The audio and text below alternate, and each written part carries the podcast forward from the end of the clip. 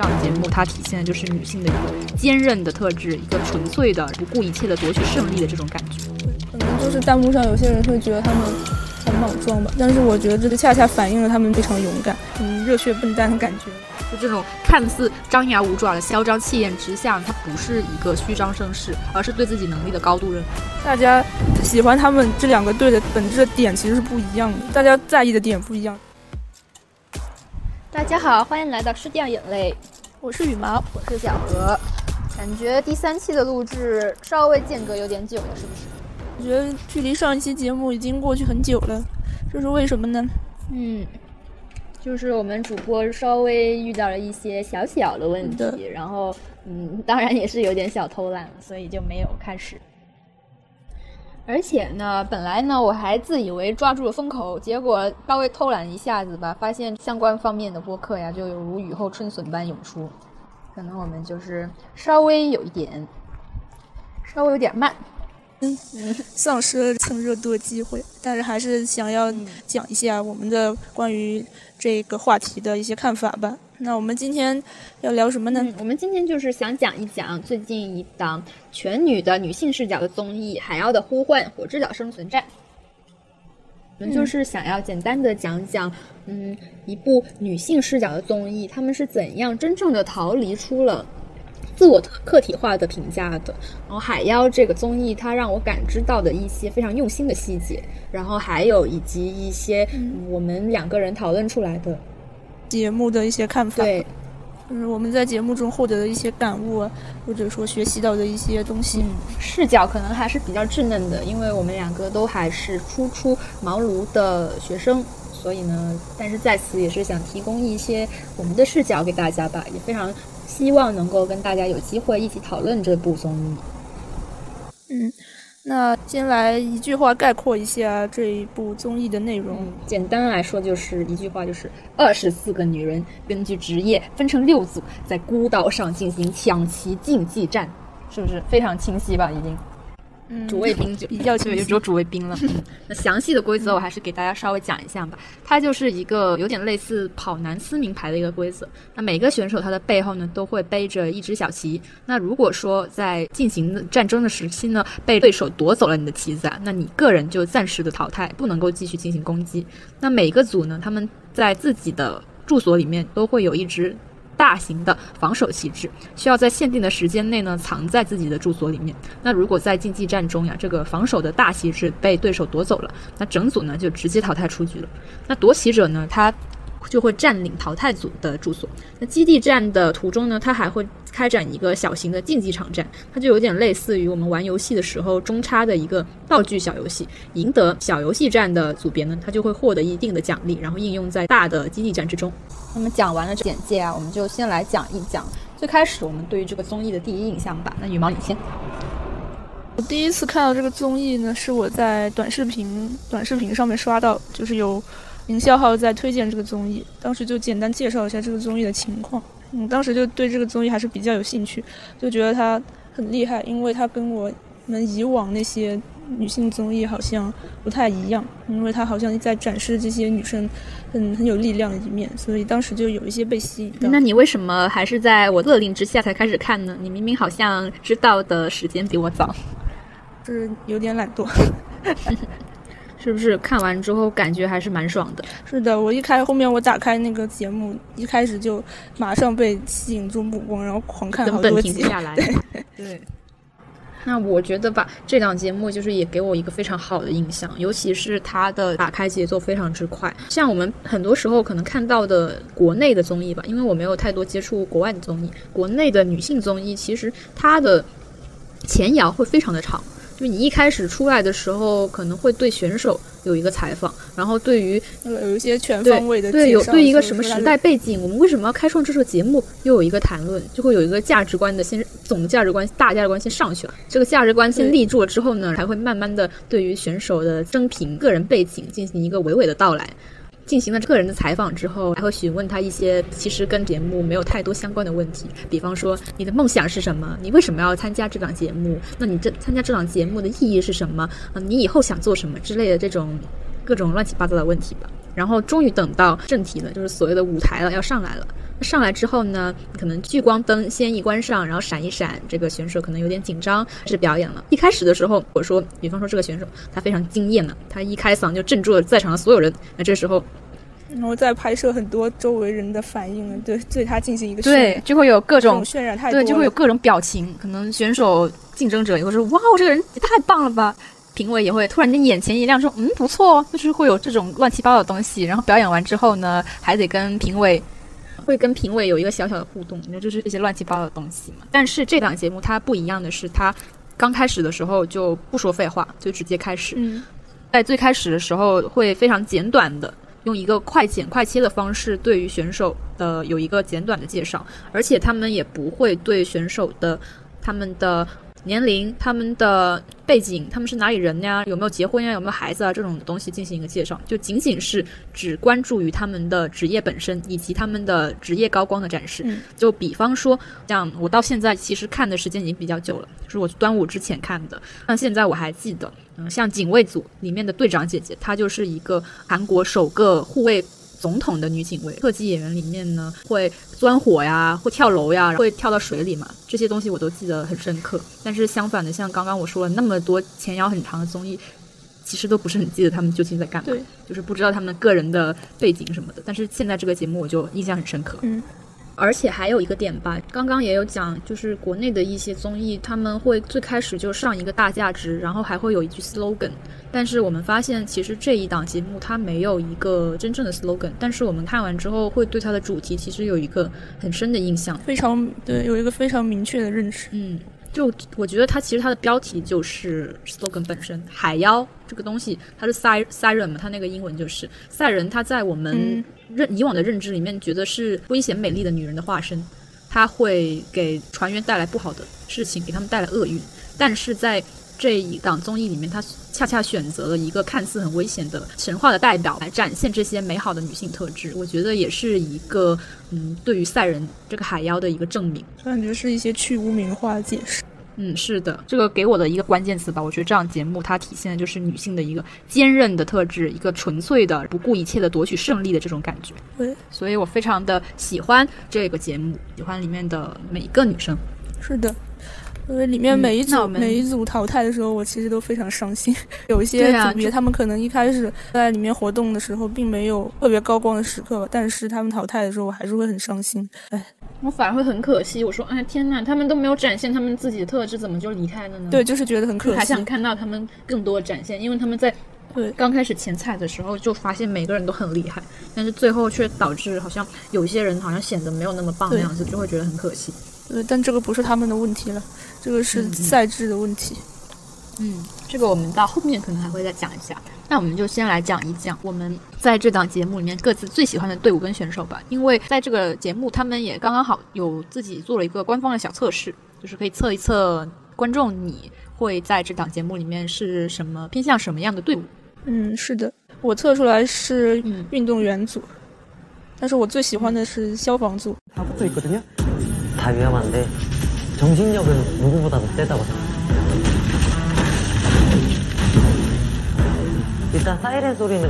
但是他们俩刚好都是结盟嘛，嗯，有一点相似，是有点相似之处的。那你为什么那么喜欢消防员组呢？我喜欢消防员组，就是首先就是他们展现出来的团队的氛围是比较好的，当然这也跟他们一开始就选择了一个条件比较好的房子有关系。对，而且他们在那个中间的小游戏上面都胜利，然后获得了很多的奖品。对，所以让他们整体的那个团队的氛围展示出来比较欢乐、比较轻松的。然后他们队员之间也很团结。里面比较有特点的两位成员我也很喜欢，他们镜头也比较多。首先，这个队长就是这个贤娥姐姐，她作为队长，觉得她非常有责任感，总是身先士卒，凡事都亲力亲为，包括像自己出去侦查之类的。虽然她出去侦查有点搞笑。对呀，他一开始的时候，弹幕里面人都在讲，以为他很厉害，结果出师未捷身先死，就去摸了一下警察姐姐她的腿，结果就不慎旗子就马上被夺走了。对，是这样。他后面也自己亲自爬树，结果又导致腰伤复发了。在这种情况下呢，我们这个消防组另一位成员就是这个壮壮的小女孩，也就是敏仙姐姐，她主动承担起了这个团队大任，在后面的竞技场。对决当中付出了非常多努力吧。他一个人劈完了所有的柴，一直在里面起一个挑大梁作用。虽然这个队长姐姐受伤了，但是他担起了一部分队长责任吧，然后带领大家就成了这个竞技场赛，然后还取得了冠军，是非常非常的辛苦在这个竞技赛赛场中。但是他一直坚持不懈。记得他在灭对方火时候，他坚定的眼神非常打动我。是的，所以我们刚刚我们应该改一下对他们的称呼，不要叫他们小女孩，叫她大女人，对不对？对，大女人，对，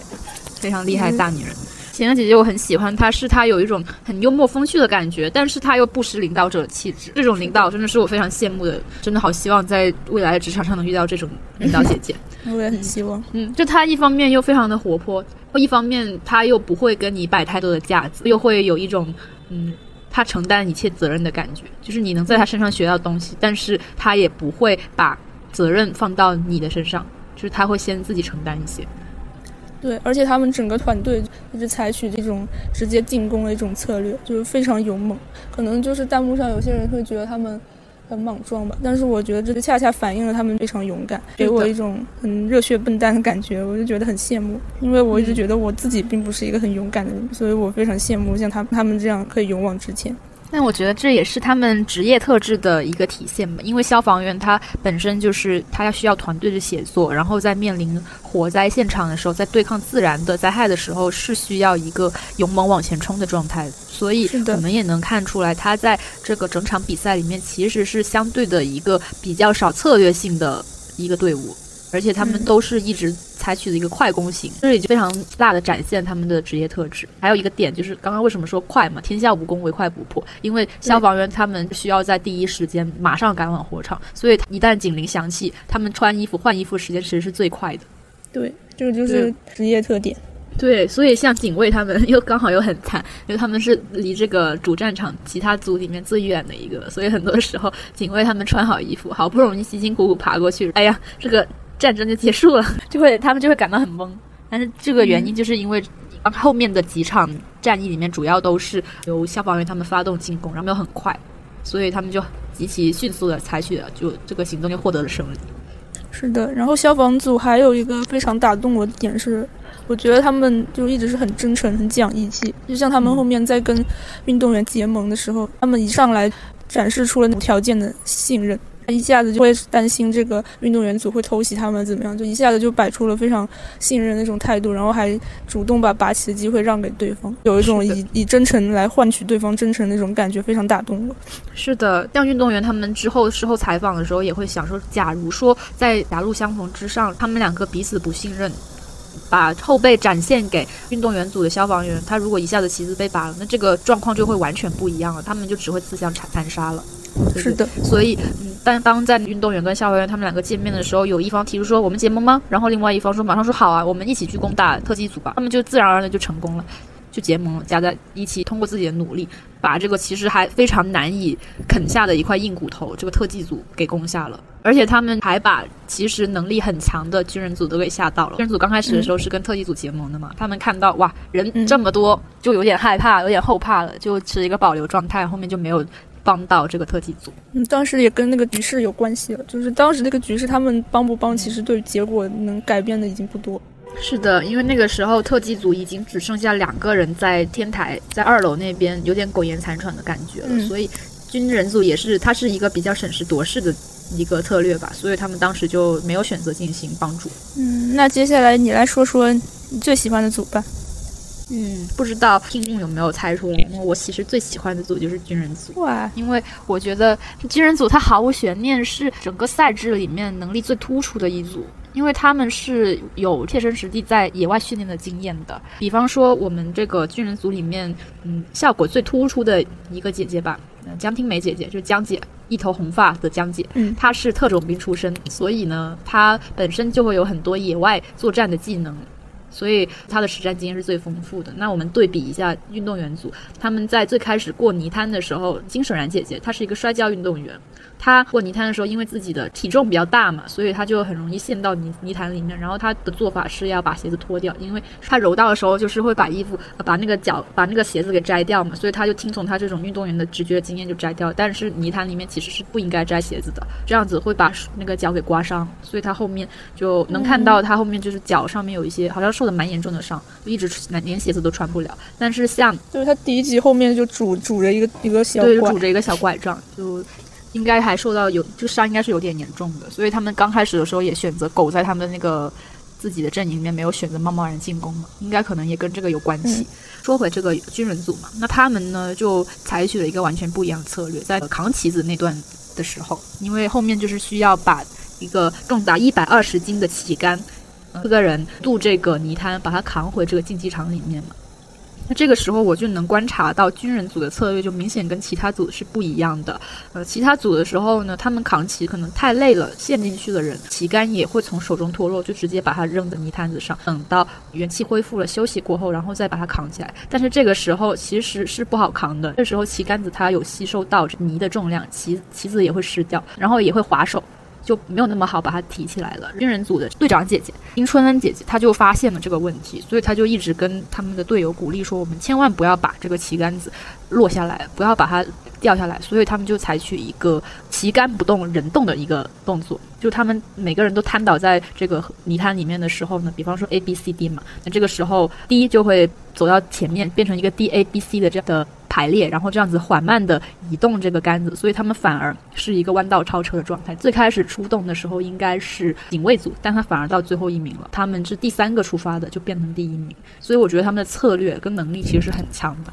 他们作为特种兵啊之类，就是本身体力还有侦查方面能力都是很强的。嗯，因为他们组里面的其实都不是不是队友来的，他们是分属不同的军队。队长姐姐她是空军，江姐她是特种兵，训身姐姐就是一个粗眉毛的姐姐，她是侦察兵，反恐部队侦察兵。兵，然后另外一个我忘记名字姐姐，她是炮兵，她是枪炮的，所以她应该手臂力量也蛮厉害的。他们虽然是军军人组，但是他们其实也是有复合技能的，所以他们嗯的那个总体的综合能力是最强的，我觉得。嗯，像刚刚也有提到说这个侦察嘛，侦察其实很重要，嗯。炫炫姐姐她的侦查工作做得很到位，在最开始第一次竞技战之前，军人组就决定跟特技组合作嘛，然后他们就到处去看，嗯，另外组的藏匿的棋子在哪里。炫炫姐姐她马上就发现了警察组他们的棋子藏在哪儿，他们在最开始进入这个岛上面工具的选择上也非常有前瞻性的拿了这个破窗的锤，所以他们在后面竞技战一开始的时候就很迅速的就进入了这个警察组的。住所里面，然后火速把这个窗敲破，然后进去一把子就把这个棋给夺下来了。侦查工作是非常的到位的。像那个警察组，他有时候可能就有点过于狂妄自信了吧？他们最开始就是全员出去侦查，然后没有人留下来防守，结果一下子就对啊滑铁卢。就被偷家了，对吧？就是所以所以说，我就非常欣赏军人这种吧，就是他们能力也有，才能也有，计谋都有，而且他们军人他天生就有一个服从性在，他们整个组其实是非常团结的。嗯，作为军人，可能他们互相那种军队的那种秩序还是比较好的，就老看他们互相称对方为什么什么中士，有点有点好玩。对，就他们称对方的军衔，嗯，感觉还挺好。对，确实就是对我们来说，好像是一个比较陌生的称呼吧。但是，但是其实他们之间的关系也很和谐的。郑璇姐跟江姐，他们好像曾经在一个队伍里面服过役。郑璇姐是她的是她的后辈嘛，然后但是他们两个还是能够开玩笑，就是那种上上下级关系没有那么严重。嗯，就是好像女生还好一点吧。我我后面有看轩他发的那发在那个油管上视频，然后他就是说这个，其实就是韩国本来就是等级很森严的那种国家，他们军队里面应该更严重，但他们嗯女兵那边好像好一点。我就看那个弹幕里面说什么，如果男男兵什么如果不是很尊敬，可能会被打，有点吓人。哇，那这样子的话，说不定江姐可能就会因为她太太抢了这个队长的事，可能会被韩男给炮轰说：“哎呀，这个人太不听话，叭叭叭的。”就反正他们那边就是这种前后辈啊，什么上下这种观念太太太那个，嗯，啊，扯远扯远。对，扯远了，扯远。然后，哎呀，我说的太长了，真不好意思，赶紧赶紧进行下一个，就是说这个最喜欢的选手，最喜欢的选手，我觉得毫无疑问就是我最喜欢的就是江姐了，因为嗯江姐她浑身整个人浑身上下就散发出一种姐很牛逼的气质，好羡慕，好自信。对他太自信了，他身上这种狂气，就在这个呃小组游戏战的时候，他就是非常狂妄，会在那边尖叫，然后动作声势也很浩大，但是他做出来的成果又特别好。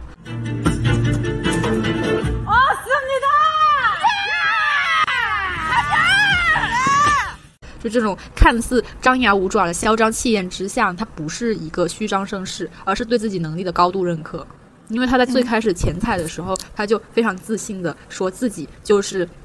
大韩民国前百分之零点零一的精英，因为。你要做到特种兵，其实还是非常难的。然后在最开始，他在观察这个岛里面的路的时候，他就非常自信的表示说，这个岛对他来说不在话下，因为特种兵本来就是会走在山脊靠近顶峰之处，是獐之类的野生动物才会走的路，所以他不会不喜欢。而且，嗯，他会给自己非常多的鼓励吧。他们在挖井的时候，啊，被这个消防员组给使用道具给暂停挖井了，但是他不会有很沮丧的感觉，反而会在那边非常狂放的大笑说：“太好了，这就是我们现在休息的时间呀！” 他很很会反过来想，很会在逆境之中有一个积极的想法，这种心态我就非常敬佩他。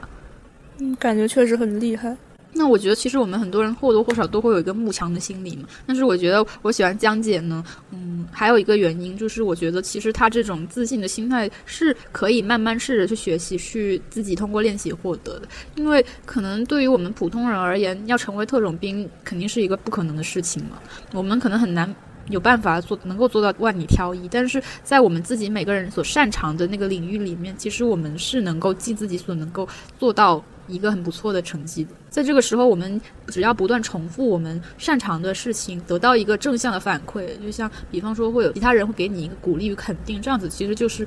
正向的反馈的话，就会自己越越来越变得自信。对，我就觉得，因为江姐她已经是，她已经她自己也说她已经是前百分之零点一了，那她已经是站在这个这方面尖端的人，对，所以她肯定很自信，就是因为她已经是最好的。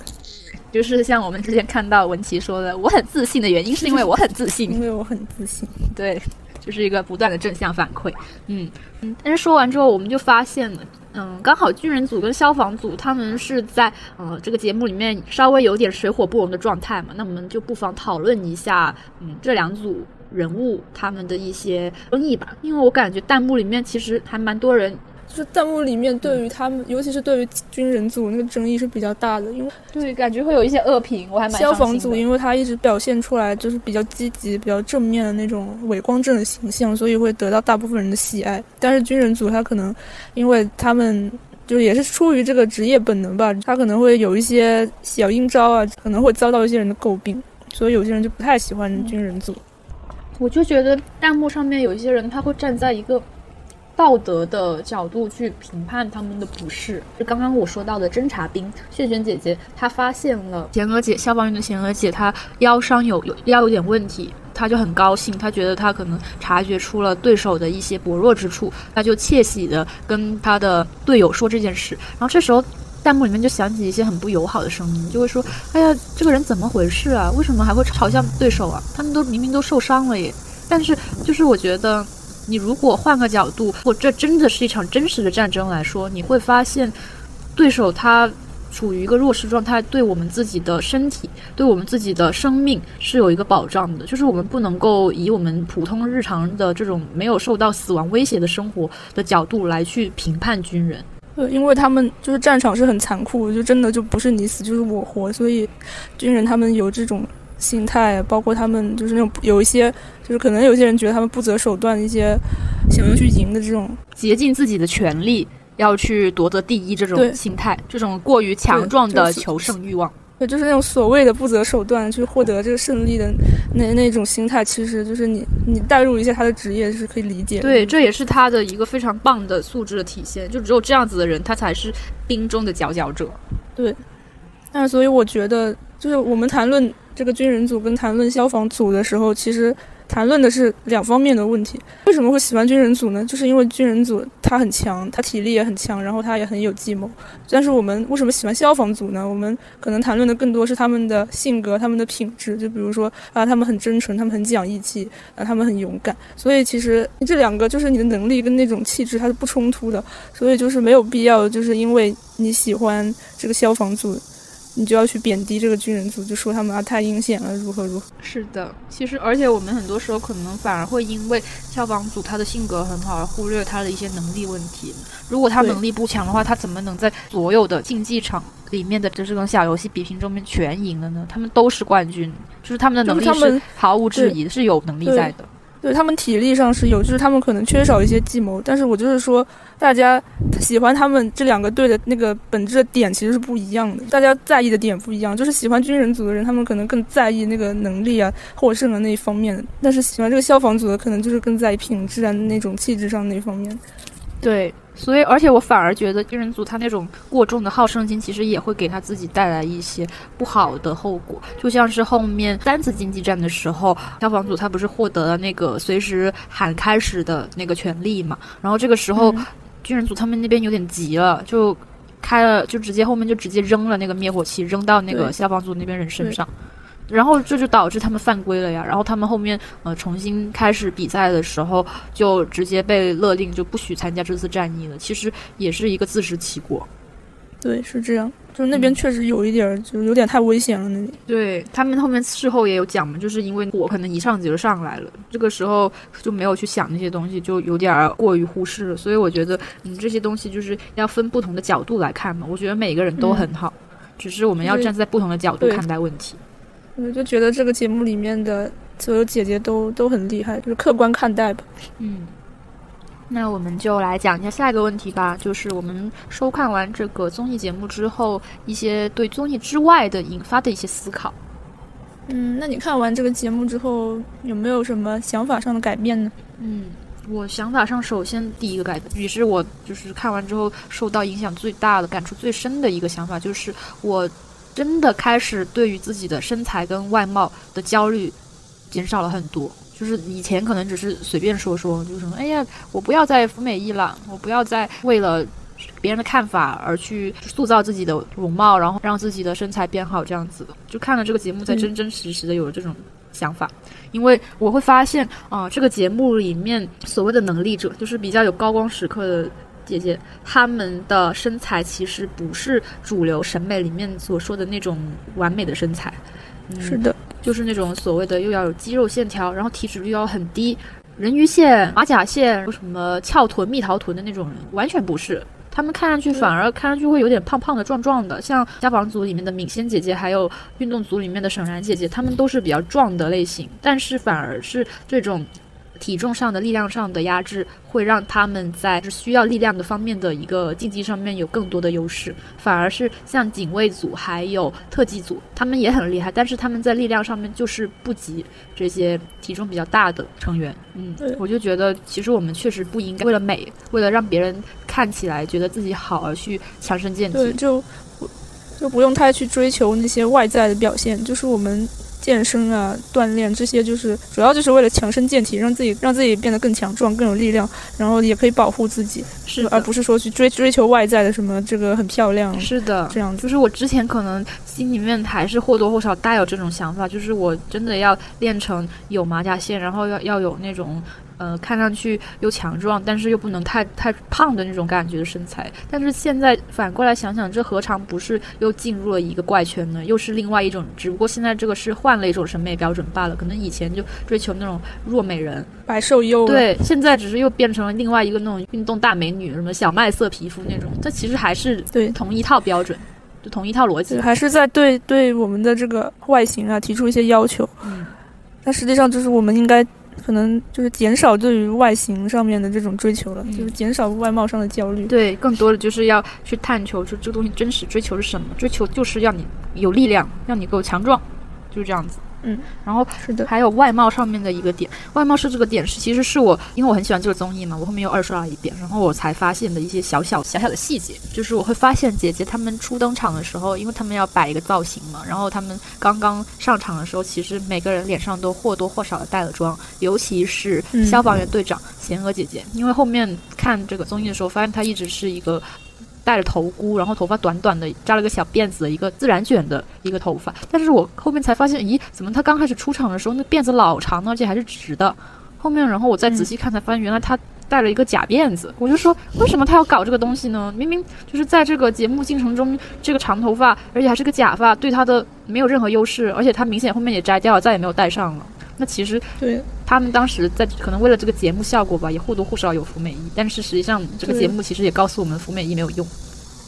对，你看最后大家打那么激烈，根本没有没有人顾着自己看上去好不好看的。是的，而且我反而觉得他们在节目里面素面朝天，然后非常勇猛的搏斗那个状态，是一种非常自然的蓬勃生长的那种美。就不再是一种我们所谓的要追求的大众所追求那种唇红齿白的美，可能同样都是美吧，但是我可能会比较欣赏这种纯天然的、自然的这种奔放的感觉。对，就他们这种展示出来这种这种自然，就由内而外那种那种感觉，反而更吸引人。是的，反而让他们反而就显得他们更有魅力，虽然他们。可能就不像我们大众要求的那种美女那种样子。嗯，我看到他们在嗯第一次竞技的时候是那个砍柴的时候，因为大家砍的都很累了嘛，也出了很多汗，然后这个时候江姐就啊大喊一声，就把自己的那个外衣那个 T 恤给摘下来，在那边拼命砍。当下那一刻，我就觉得特别自然，特别舒服，就是非常洒脱的感觉，就特别美，就不是那种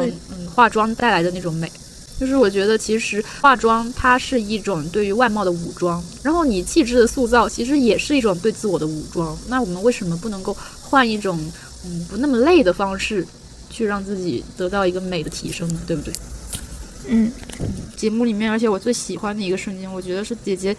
嗯最美的一个瞬间吧。当然，可能这个美也是要献给我最喜爱的选手，献给我江姐。她在这个挖井的。那一段里面，这个挖井是什么？稍微提一下，是他们第三次的这个竞技战中，嗯，要进行一个从头到到尾开始的挖井的动作。这个环节我觉得也是没谁了，因为他们好像真的是挖了五六个小时。你想想，哪个节目组会拍这个挖井挖那么久的？但是他们就是做到了。然后呢，中间他们军人组他们就获得了一个权利嘛，就是可以进行一个换井的权利。那军人组这个时候其实已经跟消防组有点撕破脸了嘛。他们就去消防组那边挑衅，就是其中有一个队员就跑到他们消防组的井里面观察，消防组他们脸色都很差，他们就以为自己铁定要被换了。但是当节目组开始询问这个军人组要换谁的时候，军人组商量之后是大喊着说没有，脸上非常的高兴，非常的快活，就是那种很自信的感觉，觉得自己特别能行的感觉。然后这个时候江姐就。把她的铁镐高高的举起，一跃而起，就从那平地上面跳到他们挖的那个坑里面，就就是就向下一杵，就有土从那个坑里面挖出来，大喊一声耶！我就觉得这种力量太美了，非常强烈，从这个镜头里面，然后到我这个屏幕之外，就深深的震撼到了我。我就觉得就非常像我以前去动物园的时候，刚好有听到老虎的一声吼叫，虎啸那种感觉，就是明明它离你，就是老虎它离我不是很近，但是我在它那个声音里面传达的那种。力量给震慑到了，我觉得江姐在那一瞬间，她也给我给我的心产生了一个非常大的震撼。我就觉得她太帅了，就是他是如此的自信，她的人格是如此的自洽，这种气势我是非常少见的，尤其是在电视上，女性真的很少能看见这样子的女人，就是天然的女宝，天然的大女人，我太喜欢她了。嗯，那希望我们都可以成为像江姐这样。这样自信、这样自洽大女人。我们后面还想讲这个节目组本身吧，因为这个节目组我们后面也有发现，它其实主要还是由两个女性导演、两个女性编导进行策划的，所以我能发现这个综艺里面存在非常多，嗯，可能只有女生她们自己才会关注到的小细节。你有关注到吗？我没有关注到。我给你一个小提示，就是从这个拍摄视角上面，然后从这个道具提供上面，你有没有感觉到什么？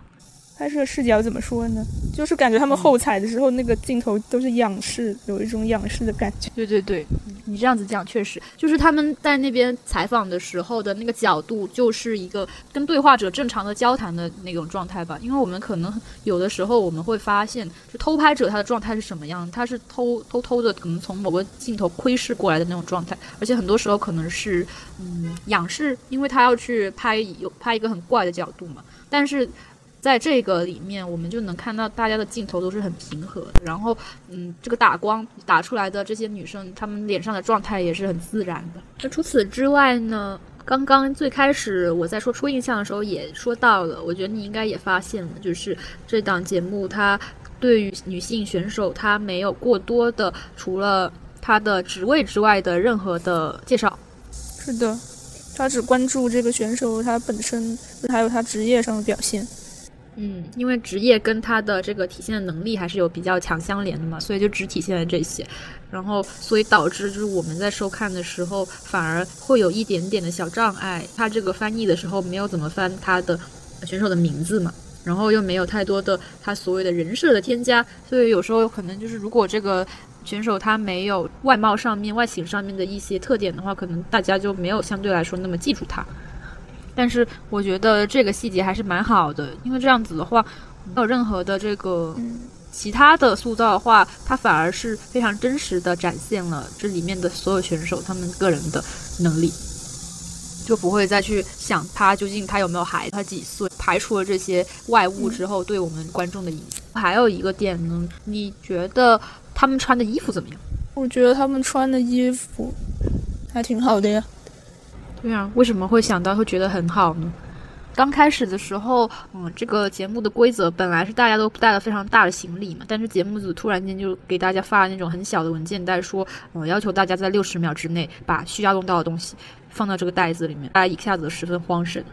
包括弹幕里面也有人在问，哎，那他们洗澡怎么办？然后他们那个衣服、内衣裤怎么办？然后选手运动组里面的，嗯，摔跤选手他也说，NBA 也说，哎呀，怎么办呢？嗯，要是放不下内裤的话，那我干脆就不穿了。但是呢，我们到后面会发现，节目组其实还是非常贴心的，他设置了一个洗澡房，他也为所有的选手准备了合适的衣服，有这个运动内衣，它可以。有支撑性的作用，有短裤，有这个防风的外套，在进行这个竞技战的时候，有一个全身包裹的连体服，可以保护到他们的每一个部位吧。他们的鞋子也是非常适合走山路的这种靴子，所以我就觉得节目组其实是提供了非常贴心的，只有女性之间可能才能感觉到这种小细节。因为你再去回想一下，我们在那种游戏界面里面能看到的那种女性作战，她们的衣服是什么样子的，你再回看到我们。对你再回看到这个节目里面，你就会发现什么是正常的人在作战时候需要穿到的衣服。我们就会发现，其实游戏里面的女性凝视客被客体化实在是太严重了，这才是正常的。我们其实我们不想看到，就是这种非常规的、这种被异类化的这种服装的展示。因为那些游戏就是做给男男的看的呀。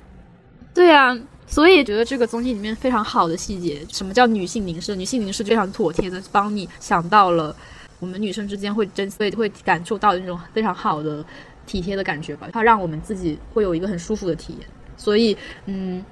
我在观察到这些细节的时候，我也很为我自己而感到自豪，因为我觉得我也有这种能力，会发现到这里面这些细节他们做到的好。我就会觉得，嗯，我自己也也有这种能力，我就很开心。我不满意了，因为我不体贴。那我们就接下来讲讲，刚好讲一讲什么是女性特质吧。就是你觉得体贴，它一定是一种很好的女性特质的体现吗？我觉得体贴只是一种特质，它未必就一定要是女性特质。对呀，就是我认为，呃，每个人身上其实都有很多特质啊，像说你很坚强，你很有力量，或者说你很温柔，你很善良，这种那这种特质在每一个人身上其实都是存在的，它跟这个你是男生还是女生是没有关系，但是在这个社会或者说在某种凝视之下。这些特质就被强制划分为所谓的男性特质和女性特质。实际上呢，我我认为这些特质它本身没有什么属性。是的，就是任何人都可以有这样的属性。是的，只不过是这个社会在带有这种有色眼镜去看待这些特质。是的，在某一些语言里面，这些词语之间可能有阴性跟阳性之分，但是实际上，我觉得语言它毕竟只是一个沟通的工具，它是人创造的，而这些实际上美好的品格，它是不分男女的。嗯，所以我刚刚讲的可能也有失偏颇了。我的意思只是觉得，嗯，我我可能有这种嗯发现美的小的这个细微之处的眼睛，我也不应该这样子讲。对，只是你恰巧拥有这种品质。嗯，对我应该为我自己的自信，就是我是一个体贴的人。对，很好，你是一个体贴的人。我觉得我有的时候可能没有那么体贴吧，就是。但是你肯定也有你的特别之处，你的美好的品质，就每个人都不一样。是的，所以无论我们有什么样的优秀品质，我们都应该勇敢的。怎么说呢？就是勇敢的坚持它，发扬它，让它成为我们生活中比就是能够给我们带来积极作用的一个品质吧。是的，我们就不要再去觉得一定要符合你所谓刻板印象里面那种人，对，符合你一个所谓男性跟女性的形象，你才是好的。因为我们在这部综艺里面，我们会发现，很多时候我们不是会有一些男的会被嘲笑说他们娘娘腔嘛？但是你说如果把娘这个东西，他们。刻板意义定义的那种娘，她这种阴柔柔弱的状态，不好吗？对你把她扔到这个节目里面，发现所有的娘都很强壮，都很强大，你凭什么觉得娘不好呢？她明明就是一个语言给污名化的一个词，所以我们觉得娘她其实是很好的，娘也可以强大，娘也可以勇敢，然后娘也可以温柔，也可以体贴细心，对吧？她是没有分。他是好还是坏的？对，所以就是希望我们都可以勇敢的成为自己吧。嗯，是的。看完这部综艺之后，我还有一个点，也跟刚刚的健身有关系吧。我会发现，嗯，因为我改变了我的心态，所以我会更加的希望能够获得更多的力量。这样子，我觉得可能会对自己的身体还有更有自己一个掌控权。然后呢，我刚好就是去进去一个泰拳馆，稍微练习了一下。本来的时候就是我。有推荐过这部综艺给我的一些同学看？然后就蛮伤感的。我就发现，就是我除了推荐给羽毛，然后羽毛可能是在我的强压之下也有强压了。收看了之后很感兴趣，然后就是你既然推荐我也看，没有强压。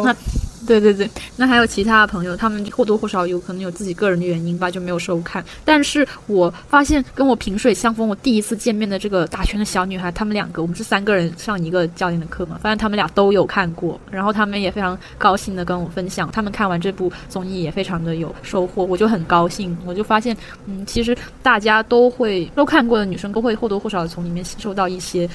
东西，可能都会得到一些自己的感悟，大家真的会把这个。吸收到的东西去应用到实际之上，我们都可能迈出了我们第一步，真的要去拳馆里面试着去打拳，就是能够把这个想法给以实践转变为现实，转变为现实，转变为实践的能力，就是能迈出那一步就已经很了不起了。